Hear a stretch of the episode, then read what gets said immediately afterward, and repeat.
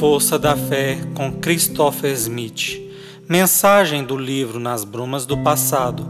Psicofonia recebida pela médium Shirlene Soares Campos no Núcleo Servos Maria de Nazaré.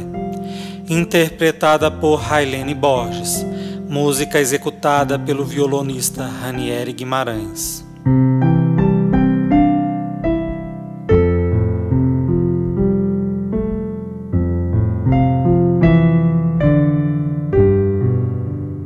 Batismo de Jesus.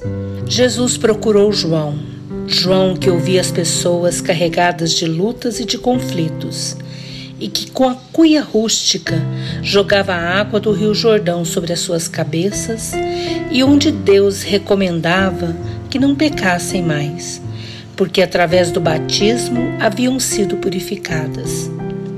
Muitos eram os seguidores de João, totalmente diferente de Jesus selvagem no vestir, no falar, no agir, mas manso diante das leis morais das leis de Deus. Submisso, embora o espírito indomável, totalmente domado pela vontade de crescer e de servir. E ele dizia: Sigam que seus pecados serão perdoados mas, ante a sua preleção incisiva, fazia com que cada criatura olhasse para dentro de si mesma e procurasse retificar seus passos. Grandes eram os seus seguidores, embora sua forma rústica de falar e de agir.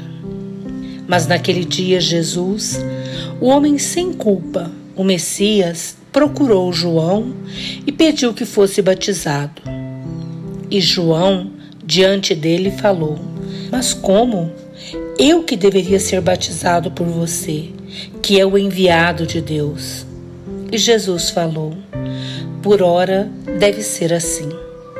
Jesus não tinha pecados, não tinha culpas, mas humildemente dobrou a cabeça e deixou que a água lhe banhasse os cabelos dourados e a fronte soberana. Ali estava o Mestre, em contato com aquele que foi o precursor, aquele que aparou as arestas, como disse Isaías, aquele que viera preparar os caminhos para o Senhor e que fez do rio da vida um manancial de bênçãos. Estava ali Jesus, nos ensinando que muitas vezes, diante das muitas razões que possuímos, humildemente temos que dobrar a cabeça quando esse dobrar a cabeça representa fazer a vontade soberana do bem e de Deus. Entretanto, devemos ficar com a cabeça bem erguida, como Jesus ficou olhando de frente Pôncio Pilatos, com a cabeça voltada para o céu, diante da cruz de ignomínia, mas no instante em que for para servir a Deus, sermos capazes de humildemente aceitarmos o jugo, mesmo que esse jugo pareça-nos por demais injusto e pesado.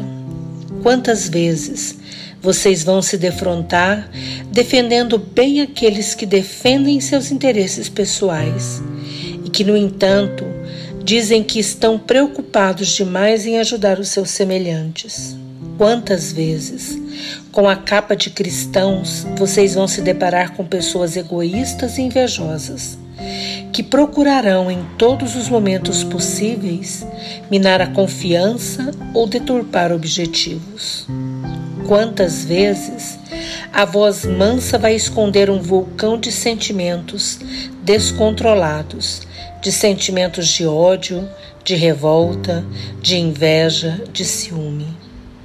Diante de situações semelhantes, que realmente Deus fale mais alto e que o bem esteja à tona.